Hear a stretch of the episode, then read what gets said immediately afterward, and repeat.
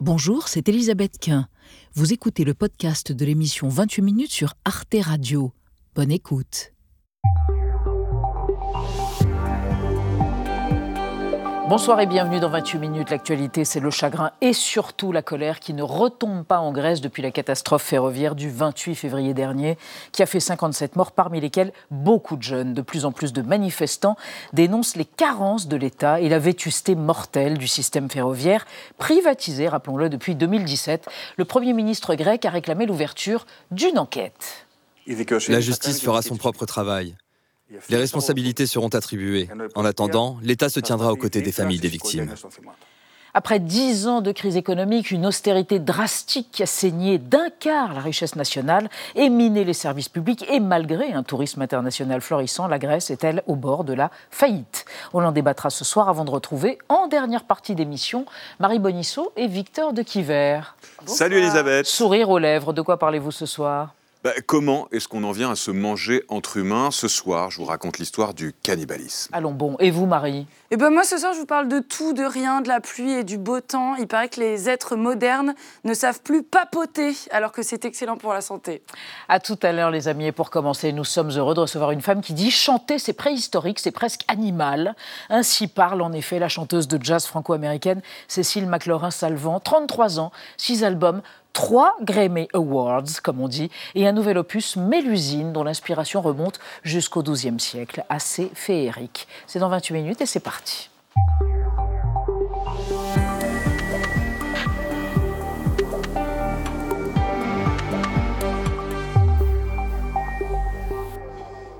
C'est préhistorique. Et cet animal. oui, vous avez dit, dit, ça. vous avez dit ça dans une interview exaltée dans un, un journal spécialisé américain. Ben oui, ben voilà, vous êtes comme ça. Bonsoir. Bonsoir. Je n'en reviens pas. Cécile McLaurin-Salvon, on est heureux de vous accueillir. On va parler de cet album, Mélusine, sixième album, qui sort le 24 mars. Je vous présente Nadia Dam et bonsoir, Christian Roudot. Bonsoir, Nadia, bonsoir, cher Christian. Et je vous propose qu'on découvre le portrait de la femme préhistorique et contemporaine que vous êtes, la chanteuse de jazz, réalisée par Olivier Boucreux. Musique, Aix-en-Provence et art, c'est la règle de trois de Cécile McLaurin Salvant. Miami 1989, la petite Cécile tombe dans la potion musique dès sa naissance. Elle est riche aujourd'hui de toutes ses influences.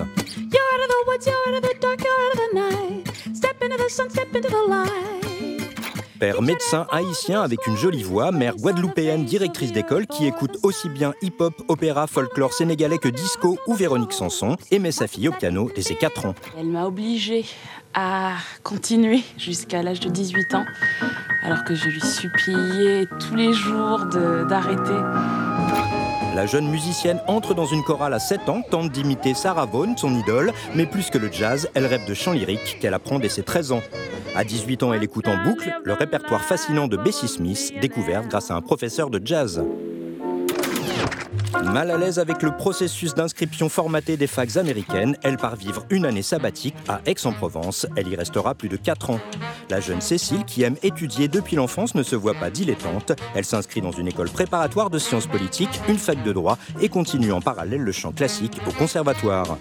C'est aussi à Aix-en-Provence qu'elle apprend à aimer et comprendre le jazz, encouragée par son professeur Jean-François Bonnel, avec lequel elle sort un premier disque autoproduit. Elle s'assume enfin à l'été 2010, elle sera chanteuse de jazz.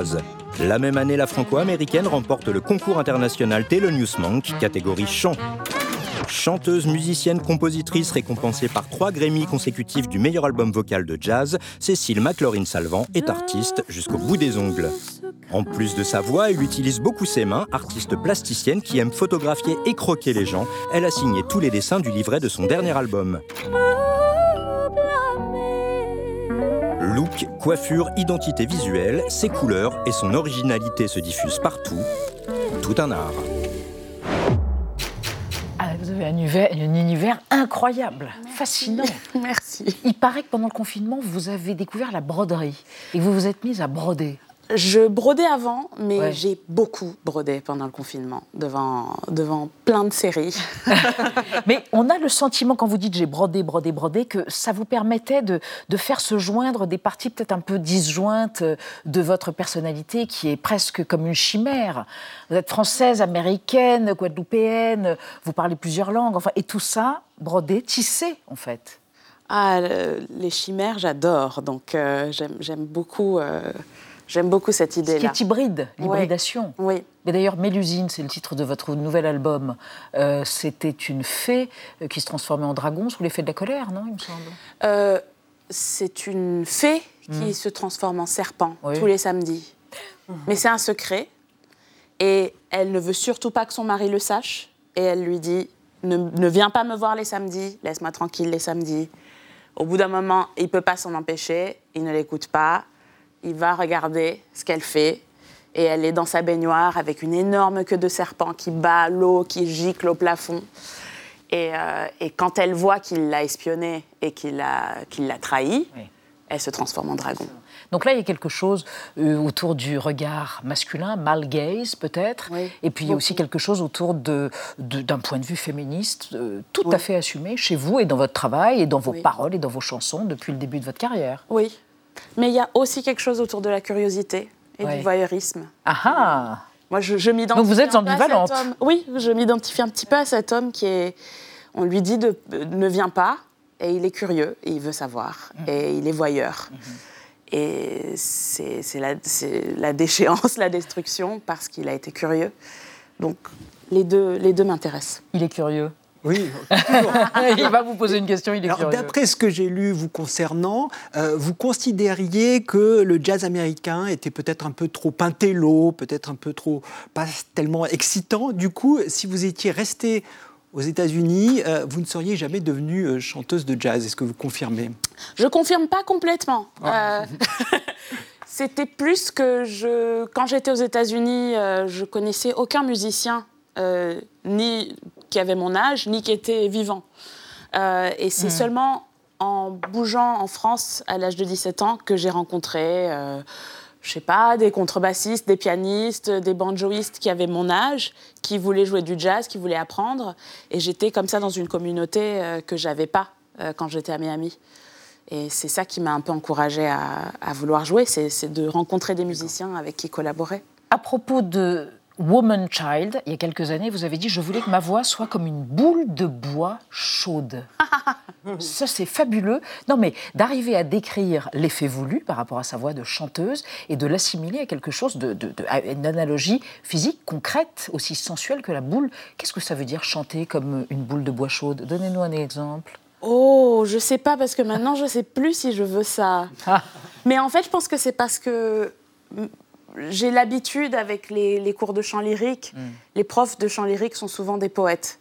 Et pour expliquer, parce que comme c'est dans le corps, on ne peut pas voir euh, ce qui se passe, pour expliquer ce qu'il faut faire, souvent il y a, euh, je ne sais pas, toutes sortes de métaphores, euh, il y, a une, il y a un ballon, il y, a, il y a plein de choses comme ça qui, qui, sont utilisés pour qu'on avance et qu'on teste des choses. Euh, euh, Cécile Maclin-Salvant, vous avez dit quand j'étais, j'ai réalisé quatre chanteuses suscite et a souvent suscité un dédain intéressant chez les musiciens de jazz. Ah. Est-ce à dire que la chanteuse est considérée comme une sorte de euh, variable d'ajustement? Après tout, ce qui compte avant tout, c'est la musique, l'instrument oui, c'est une décoration un peu. C'est pas. Oui. Ah ouais. C'est pas. C'est pas une intello. Elle sait pas. Elle connaît pas la musique. Enfin, ça c'est. Ça c'est le stéréotype. C'est un peu quand on arrive à la jam session, il y a, y a, un petit mépris. Et, et c'est sûr qu'il faut. Il faut surpasser ça. Et puis. Et puis aussi, il faut, faut aimer le fait que, je ne sais pas, en tant que chanteuse, on a le privilège des mots. Mm. Ils n'ont pas ça, les. Ils n'ont pas ça, les instrumentistes. Euh, votre panthéon de femmes, de chanteuses, Barbara Streisand, euh, Sarah Vaughan, Diana Washington, mais aussi Véronique Sanson. Ah oui. Et Judy Garland. Mais Véronique Sanson, la française Oui. Oui, oui Véronique Sanson. Je pourrais même dire Céline Dion aussi. Oui, bien sûr. Bah, écoutez, euh, très bien. Gardez-les. Et, puis plein d'autres. Hein. Oui, bien sûr. Barbara aussi. Barbara. Barbara tout court, pas 13 ans. Alors, vous vous produisez euh, dans de nombreuses salles, mythiques aux États-Unis, Village Vanguard à New York, bientôt au New Morning à Paris le 17 mars, deux concerts. Et on va évoquer avec Nadia et vous une initiative qui part d'une sorte d'accident. Oui, c'est ça. Qui, est devenu un truc génial. électrique. C'est un club qui veut faire euh, swinger la sobriété énergétique en quelque sorte. Il s'appelle le Sunset Sunside. Il est parisien, ah rue des Lombards. Il est connu hein, par ailleurs. Euh, début janvier, donc, il a lancé ses concerts à la bougie. Ce sont des concerts sans électricité, que ce soit sur scène ou dans la salle. Il y a des chandelles, il y a de la musique acoustique évidemment, il y a des gourdes à la place des verres. Le but c'est de décarboner, d'être plus responsable donc sur le plan écologique. Et il paraît qu'en plus l'expérience elle n'en est euh, que meilleure parce que dans le noir, Louis, elle se fait plus fine. Hein. Il y a une ambiance très particulière lors de ces concerts qui sont mensuels désormais. Et ça, ça rejoint un mouvement plus large qui interroge euh, tout le, le coût mmh. écologique de la musique, le bilan carbone des concerts, le streaming, on sait qu'il est important, également les tournées. Est-ce que ça vous intéresserait déjà, pour commencer, de chanter dans le noir, dans un club? Et est-ce que c'est un sujet qui vous préoccupe, qui vous occupe? Alors j'ai toujours voulu faire un festival de jazz où c'était entièrement dans, l'obscurité totale, où on ne savait même pas qui jouait, quand. Génial. Parce que je trouve qu'on entend, on entend mieux. Mais à la bougie comme ça, ça va être super. J'ai envie de voir ça. Comme si c'était Barry Lyndon filmé par Stanley Kubrick, mais, c'est un concert de mais jazz. Trop bien. Vous avez chanté une chanson que chantait dans les années 30 Joséphine Baker? Oui. Si j'étais blanche? Oui. Pourquoi? Bah parce que j'aime bien faire un peu de provoque et puis elle Pourquoi aussi, de la provoque Bon parce que c'est un sujet un questionnement autour de l'identité. C'est un questionnement très important cette, cette, idée des ça commence par l'idée des, des, poupées blondes. Mhm. Il y avait ce aux États-Unis il y avait un, comment on appelle ça un, un, un une, expérimentation. expérimentation. Euh, un sondage un peu avec des enfants dans des écoles, des enfants noirs avec deux poupées, une hmm. poupée blonde, une poupée noire. Et ils allaient et plutôt tout le monde vers allait vers la poupée, blonde. Et moi, euh, je le sais dans ma vie, j'allais tout le temps vers la. Je voulais la poupée blonde, je voulais être blonde, je voulais être euh, comme comme les princesses. Et donc, donc, en entendant ce début de, de, chanson, étant petite avec chagrin, j'admirais dans les magasins la teinte pâle des poupées blondes. Pour moi, c'est vrai. Et c'est c'est tragique. Mm. C'est tragique de ressentir ça euh, mm. petit. Et vous avez retourné cette tragédie, vous en avez fait. Vous vous êtes approprié la chanson de, oui, Joséphine Baker. Et Joséphine, probablement aussi, elle, aussi, elle, a connu à l'époque, dans les années 30. Hein. Oui. Merci Cécile. McLaren, on, le francise. McLaurin, pardon, Salvant. Au New Morning, le 17 mars, 19h30, 21h. Pour ceux qui ne peuvent pas y être à 19h30, il y a 21h. Le 14 ah, c'est le 14 mars Je croyais que c'était le 17. On m'a dit le 17. Bon, bah alors, Je pense que c'est le 14. Très bien. Bah alors, bon, écoutez, vous vérifiez. Et en tout cas, ce qui est sûr, c'est que l'album Mélusine, La femme serpent, qu'il faut regarder, mais pas trop regarder, enfin, vous avez compris, sort chez None Such Records le 24 mars. Voici déjà le CD. Merci infiniment d'être venu sur notre plateau, Cécile. Et on passe une belle chanson de Claude Nougaro, d'ailleurs. Et on passe à notre débat sur euh, ce que la catastrophe ferroviaire grecque du 28 février dernier, la pire de l'histoire du pays, qui a fait 57 morts, de l'état économique et social de la Grèce. Une enquête vient d'être demandée par le Premier ministre. La privatisation qui avait été imposée par l'Union européenne du réseau ferroviaire explique-t-elle tout Explique-t-elle des défaillances fatales Et plus largement, après la crise économique de 2008, la cure d'austérité demandée par la fameuse Troïka, tout cela a-t-il miné en profondeur le pays? On en parle après la mise au point de Sandrine Calvez.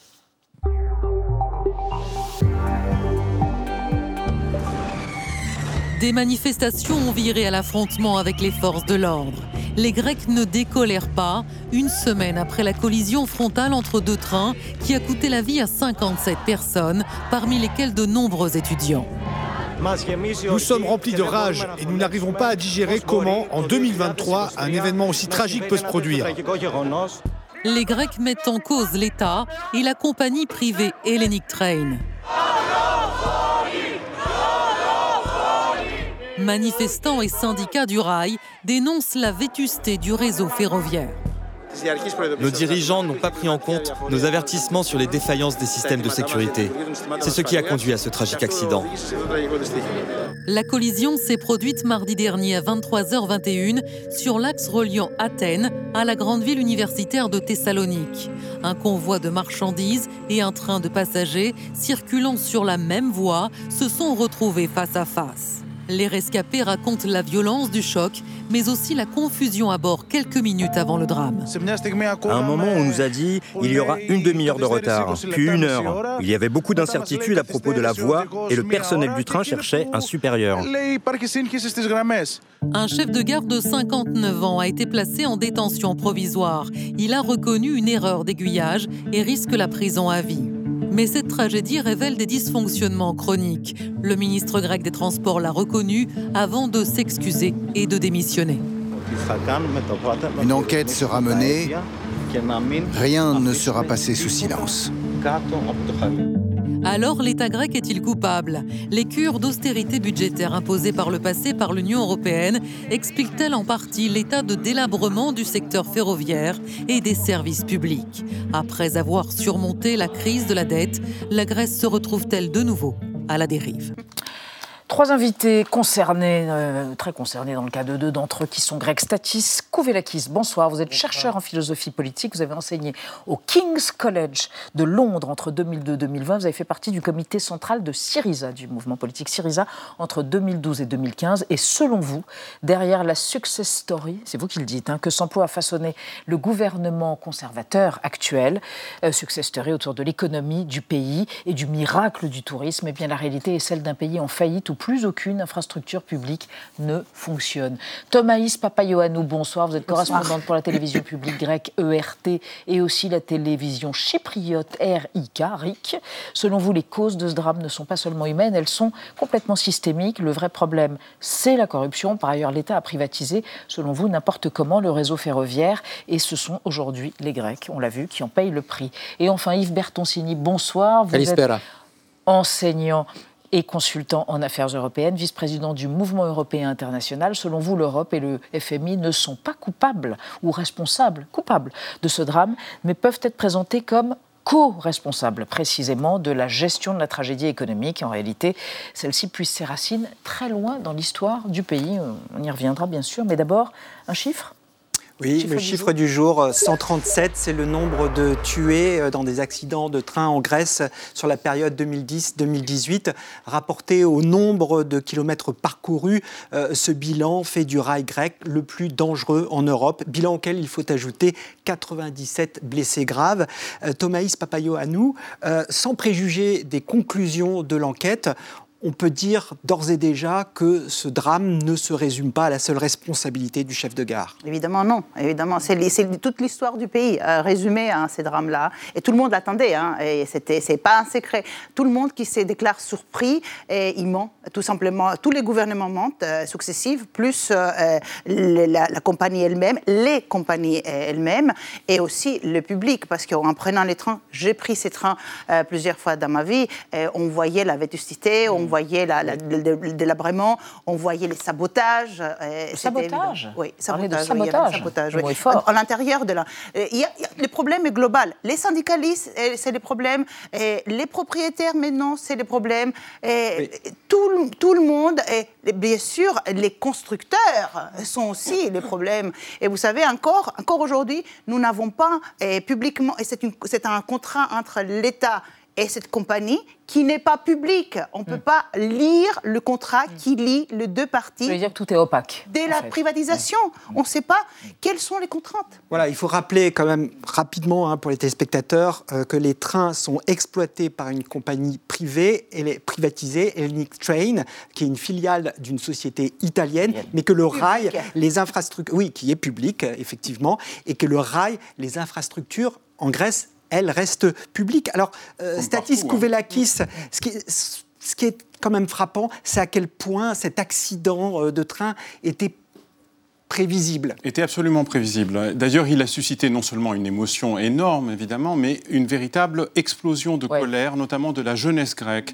avec des dizaines de rassemblements de lycéens, d'étudiants, bon, et au-delà même d'organisations politiques et de, mouvements divers, euh, qui parlent de crimes dès le premier moment. Parce que euh, les responsabilités politiques sont évidentes, elles sont multiples, mais je, je, voudrais, je voudrais dire ici que pour moi, les derniers responsables, les non responsables, c'est les syndicalistes et les travailleurs du rail qui avait au contraire ces dernières années prévenu à plusieurs reprises par lettre envoyée par huissier au ministère des Transports que euh, l'état du réseau était dans un état de délabrement avancé, que plusieurs accidents ferroviaires de moindre ampleur évidemment euh, et sans, et sans euh, victimes s'étaient passés et que donc il fallait, il fallait, il fallait agir d'urgence. Le responsable d'ailleurs de l'agence qui gère le système de commandement à distance, qui n'a toujours pas été installé alors que la convention a été, a été passée en 2014, avait démissionné il y a un an. Donc c'est une succession véritablement de scandales et et il faut souligner ici que, comme euh, Mme Papayoannou vient de le dire, que l'accord de 2014 de privatisation restait secret. ce qui est absolument sans précédent. Donc l'État grec est complètement démuni, il ne peut pas dénoncer une clause puisque les clauses, ne, sont pas, puisque, les clauses ne sont pas publiques. Ça a été cédé pour 45 millions d'euros, un chiffre dérisoire, et l'État grec donne tous les ans 50 millions de subventions pour les missions de service public dont on ne sait pas en quoi elles consistent, puisque l'accord n'est même pas rendu public. Il faut préciser aussi, pour ce concerne ces sonnettes d'alarme qui ont déjà été tirées, que le 14 février, la Grèce a été assignée de devant la hein, Cour européenne, oui, européenne de justice pour non-conformité aux règles du transport euh, ferroviaire. Et on se demande pourquoi, euh, bah, alors que ça vient d'être fait, rien n'a été fait pendant toutes mais ces années. Les règles sont assez claires, ça vient d'être rappelé. La gestion du réseau ferroviaire, elle est publique partout en Europe. Euh, SNCF Réseau en France, Deutsche Bahn Netz en Allemagne et en, en Grèce. Bien sûr, les, la privatisation, c'est sur ceux qui font rouler les trains. Mais là, ce qui a fait défaut, en l'occurrence, c'est le gestionnaire du réseau, la manière dont ce réseau a été géré en Grèce. Le fait que, et c'est l'un des derniers pays dans ce cas, ça ne soit pas automatisé, puisqu'on parle d'erreur humaine, mais normalement, il y a des signaux pour regarder comment les trains circulent. Et là, ça n'était pas automatisé. L'Union européenne a essayé d'encourager. Dieu sait que pendant la purge de la Troïka, l'Europe et le FMI. Vous rappelez ce qu'était la Troïka dû administrer la Troïka, donc c'était euh, la Commission européenne, la Banque centrale européenne, le, FMI. le, FMI. Là, bien sûr, la Grèce a été contrainte pour restaurer euh, une forme de solvabilité. Euh, elle était dans un état de quasi-faillite à faire des réformes extrêmement douloureuses. Mais pour autant, pour autant là, euh, il y avait un encouragement européen à, moderniser ce réseau. Il faut quand même dire aussi, moi je l'ai emprunté cette ligne il y a longtemps, que le ferroviaire, ça n'a jamais été non plus la priorité euh, de la Grèce. Hein. Il y a le maritime, il y a les transports par autobus. Ça, ça, fonctionne très bien. Ça, ça fonctionne mieux. Et donc, il y a ici, et bien avant la Troïka, une déshérence du réseau ferroviaire. Mais il est vrai que sans doute la période d'austérité récente mm. n'a rien arrangé. Alors, euh, je voudrais vous soumettre à tous les trois une archive. Euh, le 23 avril 2010, le Premier ministre d'un pays qui était littéralement au bord de la faillite, incapable de payer les traites de sa dette, appelle l'Union européenne à la rescousse. Regardez. Jusqu'au dernier moment, c'est un discours dont il aurait préféré se passer. Mais ce matin, Georges Papandréou n'avait plus vraiment le choix. À la tête d'un pays au bord de la faillite, asphyxié par une dette de 300 milliards d'euros, dont les prochaines échéances doivent être remboursées d'ici trois semaines, le Premier ministre grec s'est enfin résolu à appeler à l'aide. Une intervention, ironie du calendrier, improvisée à la hâte lors d'un déplacement sur une petite île paradisiaque près de la frontière turque. Le moment est venu de demander à nos partenaires européens l'activation du mécanisme de soutien que nous avons créé ensemble. L'aide demandée par la Grèce est sans précédent. Elle pourrait atteindre 45 milliards d'euros prêtés par l'Union européenne et le Fonds monétaire international. Et depuis 2010, euh, hein, il y a eu trois plan de sauvetage euh, de la Grèce pour un montant total de 289 milliards d'euros. Alors la contrepartie, on a déjà un peu évoqué, ça a été une thérapie de choc imposée par euh, la fameuse euh, Troïka. Alors on avait cru comprendre que la Grèce était tirée d'affaire, mais ça n'est toujours pas le cas. Mais non, la, Grèce a, 400 milliards d'euros de, dettes actuellement à l'heure où on parle. Donc évidemment, ce n'est pas une réussite, ça. Et en même temps, juste après la crise, il y a eu euh, le Covid. Mhm. Et, là, vous savez, toutes les économies européennes ont eu du mal à, s'en sortir, donc la Grèce. Mm. Et, bien évidemment, la Grèce, euh, en vendant et en faisant très rapidement euh, les privatisations et, surtout il n'y a pas eu purge il n'y a pas eu purge du, du, du, dire, du régime, mmh. purge dans euh, la justice, purge dans euh, toutes les institutions qui tiennent. Vous voulez parler de corruption, là Exactement. Les pylônes d'un pays. Qu'est-ce qu'est-ce que fait un pays? Bah, On n'a jamais fait une réforme du système, jamais mmh. accepté mmh. de se mettre en question. On a réformé, soi-disant, l'économie, on va vite, mais les fondements du société n'ont jamais été remis en question. Vous souscrivez à cette analyse, non, pas vraiment. Enfin, ce, qui est sûr, c'est que le pays a été détruit. Hein. Ça, c'est évident. Je veux dire, les, les 289 milliards dont vous avez parlé, c'était des prêts pour rembourser d'autres prêts. Le montant actuel de l'endettement de la Grèce en, au, PIB est supérieur à, celui qu'il a été quand elle est entrée dans le programme. Lequel, d'ailleurs, je tiens à le signaler, est proche en termes de taux d'endettement de celui de la France d'aujourd'hui. Hein. Donc, euh, si les critères n'étaient pas les mêmes, les marchés n'auraient pas réagi de la même façon à l'époque. On parle de 190% du PIB en termes d'endettement. Oui, donc, donc, donc la thérapie n'a absolument pas permis permis de régler la question. La Grèce, en réalité, a perdu 20% de son PIB. Mmh. Le soi-disant success story, euh, et, c'est rien, ça ne, ça ne tient absolument pas. Ces infrastructures publiques ont été totalement privatisées, ce qui est du jamais vu en, Europe. Elles ont été bradées, et y compris les biens privés d'ailleurs. Athènes est, est devenu un terrain de chasse pour les spéculateurs immobiliers à l'heure actuelle à cause des bas prix de l'immobilier. Donc c'est un pays qui est littéralement colonisé par un capital européen est mis sous surveillance, d'où d'ailleurs la convention de privatisation des chemins de fer qui est du jamais vu. Elle a été caractérisée de coloniale par l'actuel vice-ministre des Transports de droite, hein, pas, un gauchiste. Hein. Bon. Yves Bertoncini, euh, quel constat d'échec quand même qu'a fait l'Europe pendant Mais c'est une longue histoire, l'histoire de, la faillite financière de la Grèce et de l'État grec en particulier. C'est pas la faute de l'Europe. Je dis juste qu'avant même que la construction européenne n'existe, il y a eu déjà, je le dis sous votre contrôle, des histoires de, faillite, des histoires de prêts étrangers. Donc quoi, au début du XXe siècle, vous oh bah, Tout au long du XIXe siècle, au milieu du XXe, et on est arrivé à Avant l'adhésion en 80 Oui, alors l'adhésion, il y a eu quand même pas mal de fonds européens qui ont été mis à disposition mm. de la Grèce, beaucoup. Est-ce qu'ils ont été bien utilisés On peut se le demander. Et au moment même du plan de, sauvetage qui n'était pas gratuit, oui, en effet, c'était la Grèce a été mise sous tutelle, oui, parce que la, la souveraineté s'arrête au moment où sa solvabilité s'arrête. Voilà. Et donc pendant une période, la Troïka a administré une cure. Mais je vous donne un exemple. La Grèce dépensait pendant longtemps euh, jusqu'à 3 ou 4% de son PIB sur la défense bien au-delà de la moyenne européenne. Il aurait peut-être fallu, en fait, un peu moins sur la défense, un peu plus sur le ferroviaire. ça, c'est ça, ça, grec. Hein, ça, dites-le à Monsieur Dassault, ça dites-le à Monsieur Dassault et à l'industrie de la défense française qui se font des milliards de bénéfices. C'était des décisions sur le dos des contribuables grecs d'ailleurs, et pas, et pas seulement. Hein, donc, en tout cas, la troïka a fait baisser les dépenses de dépenses de la Grèce. Où est passé l'argent européen? C'est ce qu'on hein entend dans les cortèges, dans les manifestations. C'est une question que j'ai envie de vous poser. Alors, moi, je vais vous répondre. L'argent européen qui a été donné pendant des années, les, les paquets, j'appelle ça en Grèce le paquet européen. Ces paquets européens ont, été donnés, mais sans contrôle. À, qui au, gouvernement, aux entreprises qui devraient rendre des comptes? Des comptes. Hum. Mais l'Union européenne, jusqu'à l'heure où on parle, n'a jamais demandé les comptes. Pour eh ben, Pourquoi on contrôle pas Pourquoi Mais non, ils, dépêchent des équipes sur le terrain et, le gouvernement grec essaye de ne pas euh, trop euh, les inciter à, se mêler dans les affaires parce que c'est une, nébuleuse des mm, constructeurs mm, mm. européens. On parle d'Alstom, de Thales, mais on parle aussi des Grecs et, on ne veut pas se mettre dedans pour les petits secrets entre amis et surtout la concurrence aussi technologique.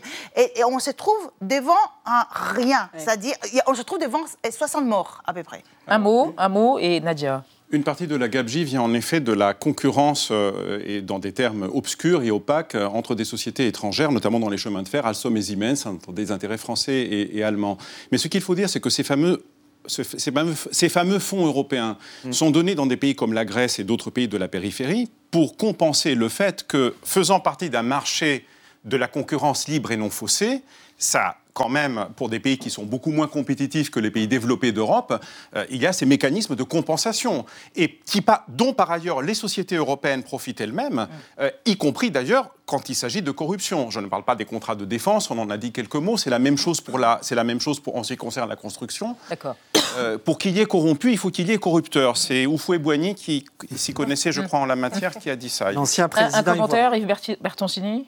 Mais le seul moment où les Européens, avec le FMI, pour le meilleur et pour le pire, ont vraiment mis sous tutelle la Grèce, c'était dans la parenthèse qui est refermée. Hein, de la, de la Troïka. Ça, c'était, oui, vous êtes insolvable, vous allez faire cette réforme, Sinon, on ne vous financera pas votre fin de mois. Est-ce que tout ça a été bien fait toujours sous tutelle. Est-ce que, la Grèce est, toujours sous tutelle. Tout ça a été bien fait Certainement pas. Il y a trésor, eu des erreurs. Le Trésor public grec est une agence indépendante qui est contrôlée par les institutions européennes. Est-ce que la dette européenne devrait être intégralement remboursée Ce n'est pas certain. Mais à l'instant où on dira qu'il ne faut pas la rembourser en entier pour soulager la Grèce, vous verrez qu'il y a beaucoup de contribuables européens qui se diront mais pourquoi on doit abandonner notre argent? On va évoquer un autre symptôme euh, de la crise profonde et systémique, c'est la liberté de la presse qui est en net recul. Oui, autre sujet de préoccupation euh, majeur, en effet, avec cette dégringolade véritable. Dans le dernier euh, classement de la liberté de la presse qui est publié chaque année par Reporters sans frontières, la Grèce a perdu, écoutez bien, 38 places. Elle devient le pire pays européen en la matière, c'est-à-dire qu'elle est loin derrière la Bulgarie ou même la Hongrie. C'est une détérioration qui coïncide clairement, très nettement avec le retour de la droite au pouvoir. Il y a d'abord eu ce qu'on appelait le Watergate grec avec euh, cette affaire. Donc l'exécutif qui est accusé d'avoir euh, mis sur écoute plusieurs personnalités politiques, mais aussi des journalistes, avec Predator. Predator, c'est un logiciel espion qui permet de collecter, d'accéder euh, aux données des téléphones portables. Deux d'entre eux, deux journalistes, ont été entendus par le Parlement européen en septembre dernier. Ensuite, il y a eu cette loi anti-fake news avec des guillemets qui a été votée en novembre 2021. Elle permet d'emprisonner tout journaliste qui diffuserait, je cite, une fausse nouvelle causant la peur ou l'inquiétude du public. On imagine évidemment les dérives possibles. D'ailleurs, il y a plusieurs procès en cours contre des journalistes d'investigation. Et je rappelle également que la première loi votée, l'une des premières lois votées par le Parti conservateur, a fait passer l'essentiel des radios et des télépublics et des agences de presse sous le contrôle direct du Premier ministre. Premier ministre qui quand il a été interrogé sur ce problème donc de liberté des médias dans son pays, a mhm. très élégamment répondu c'est de la merde, tout va bien chez nous. Euh, Thomas Papayoannou, quelles conséquences plus larges euh, que pour les seuls journalistes Est-ce que Bruxelles devrait s'en mêler de la même manière qu'on le fait avec la Hongrie, par exemple? Et, oui, ça c'est son rôle, et encore. Et, moi, je, dirais que la, la, presse grecque a un problème de financement. C'est-à-dire que les journaux grecs, personne n'achète. Personne ne paye le 2 euros pour acheter un journal. Pourquoi? Parce que, À cause du pouvoir d'achat ou parce que les gens ne croient plus Ou parce que, euh, parce que oui, les Grecs ne veulent pas payer pour leur mmh. information. Puisque tu commences par ça, tu, peux pas, tu, tu ne vas pas... Mmh. Et, ben, donc tu n'as pas de dépendance.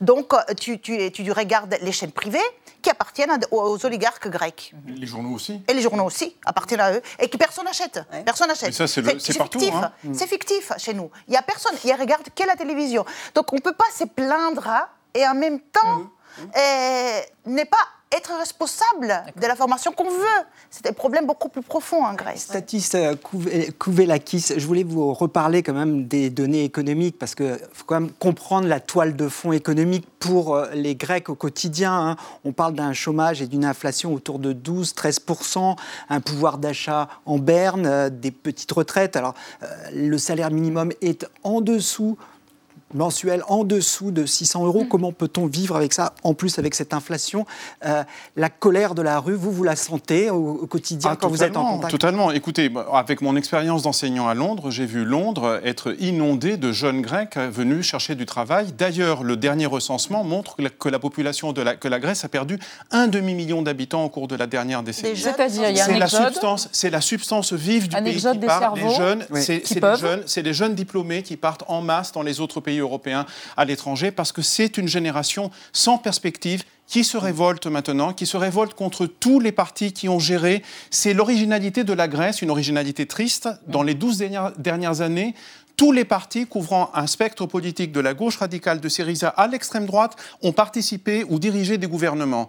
Donc ce sont tous des, pays, des partis qui sont responsables de ce qui se passe à l'heure actuelle. Mmh. Et la révolte de la, de, la, jeunesse est aussi une révolte contre un système politique qui a conduit le pays, sous les bénédictions des institutions européennes et internationales, dans l'état lamentable de, délabrement dans lequel il se trouve aujourd'hui. Oui, il y a la question de l'impôt qui n'est pas levé. Ça, c'est quand même quelque chose dont on a parlé euh, pendant toute une décennie, à savoir pourquoi euh, l'État public grec ne lève pas suffisamment d'impôts pour, financer les services publics. Non, non, non, là, là, les impôts, on paye euh, très très cher les impôts. Il y en Mais c'est toujours les mêmes qui ah payent. c'est toujours les mêmes qui payent. C'est toujours les mêmes qui enfin, Peut-être que c'est une, affabulation, mais il y a quand même une économie souterraine qui a s'est développée. Mais c'est peut-être sous votre regard encore, c'est beaucoup plus ancien que ça, la fuite devant l'impôt. Alors, on a lu à l'époque de la crise grecque. Au début, payer l'impôt, c'était payer l'occupant ottoman. Hein, donc il y avait un, sujet Rapidement, aussi de, culture, je dirais. Et puis après, il y a, si les services publics sont pas au niveau, est-ce qu'on va vraiment payer l'impôt? L'évasion fiscale en Grèce il y a une lutte contre Mmh. l'évasion fiscale, la fraude fiscale, mais c'est pas sûr que ça soit suffisant. Alors, pays sont concernés par un mot, la question. politique, un mot, la politique. les Les, riches n'ont élections générales vont bientôt arriver.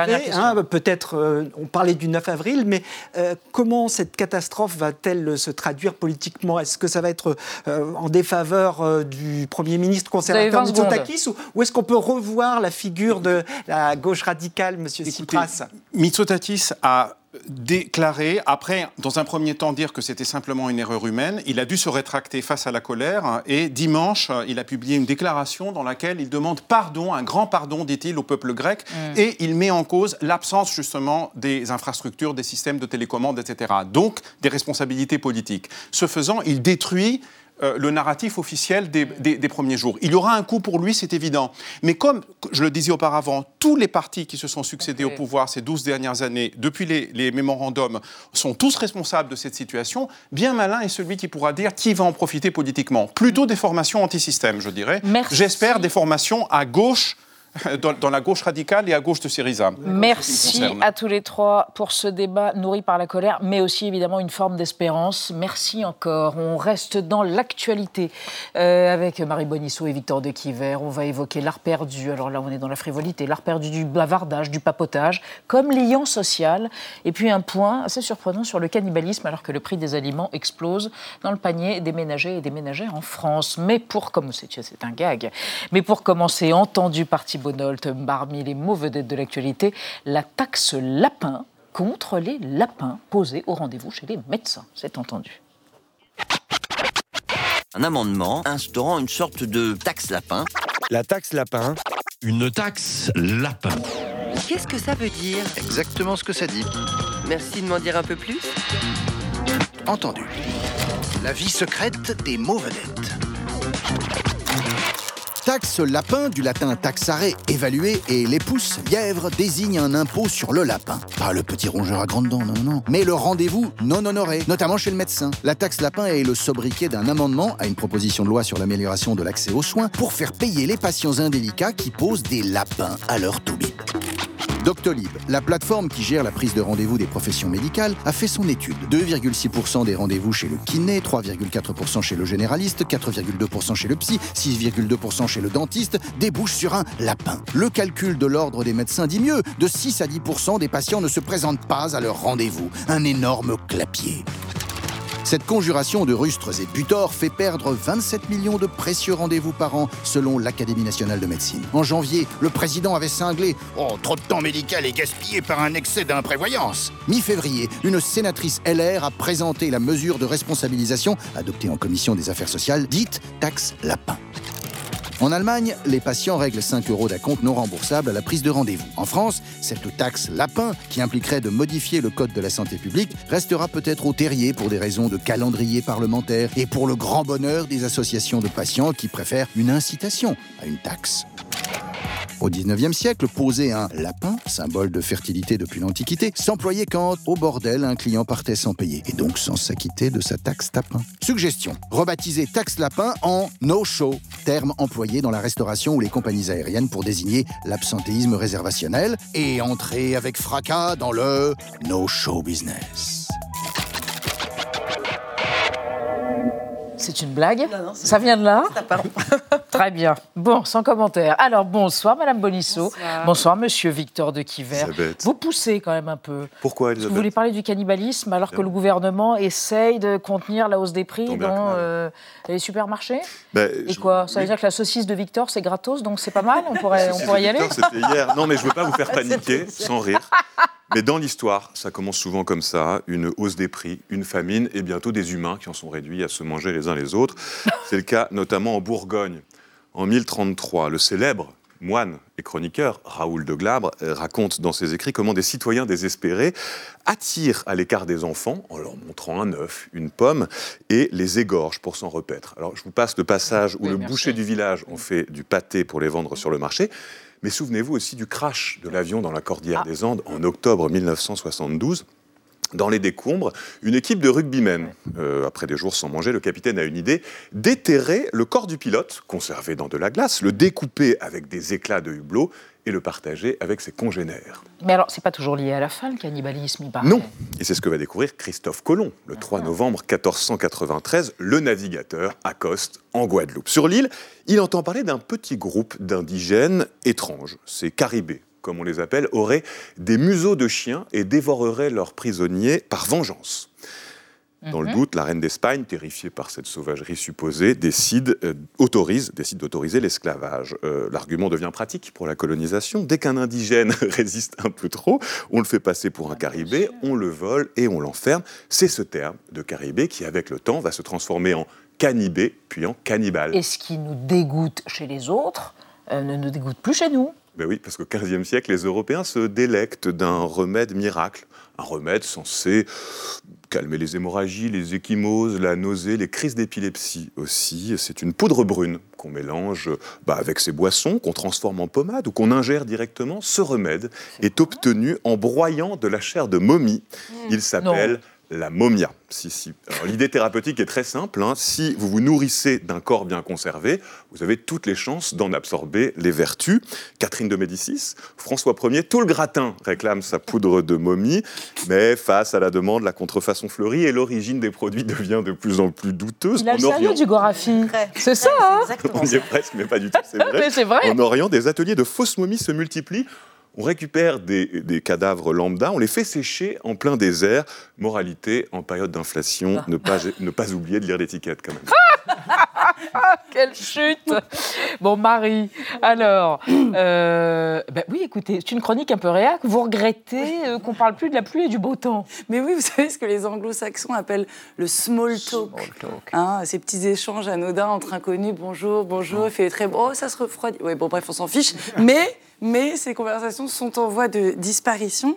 Euh, j'ai lu ça dans un récent article très sérieux, très documenté, qui a été publié dans le journal Le Monde, qui explique que les coiffeurs les serveurs, les caissiers, les, contrôleurs dans le TGV se heurtent désormais à des wagons de masse silencieuse, ah ah. hypnotisés par leur téléphone intelligent. En gros, plus euh, on discute en ligne, moins on taille le bout de gras mm. dans la vraie vie. Mm. Et ça va tellement loin, attention, l'exemple est très déprimant, qu'il y a quelques années, quand la Poste a lancé un service payant de visite aux personnes isolées, elle a doté chaque postier d'un jeu de cartes euh, qui permettait de piocher des voilà, des sujets de conversation oh avec le senior qu'on venait visiter.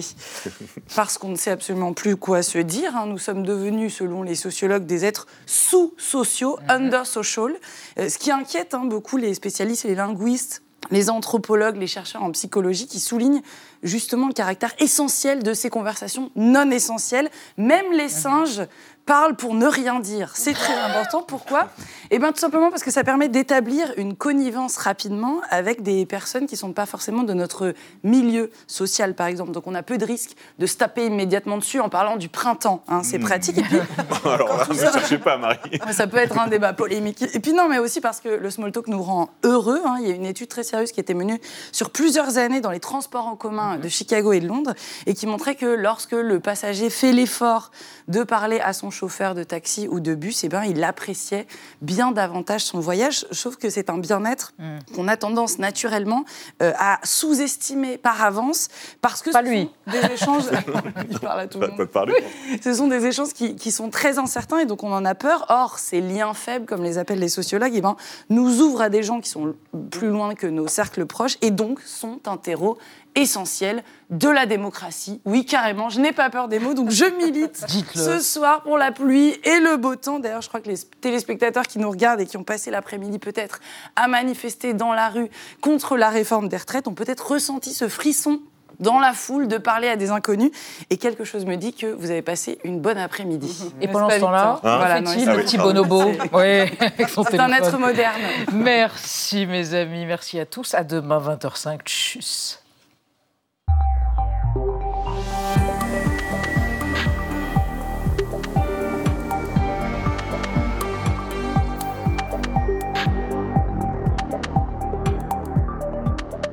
Retrouvez le podcast de 28 minutes sur toutes les plateformes de podcast et sur arteradio.com. Et pour soutenir l'émission, abonnez-vous, commentez, critiquez, mettez des étoiles et partagez le podcast avec vos proches.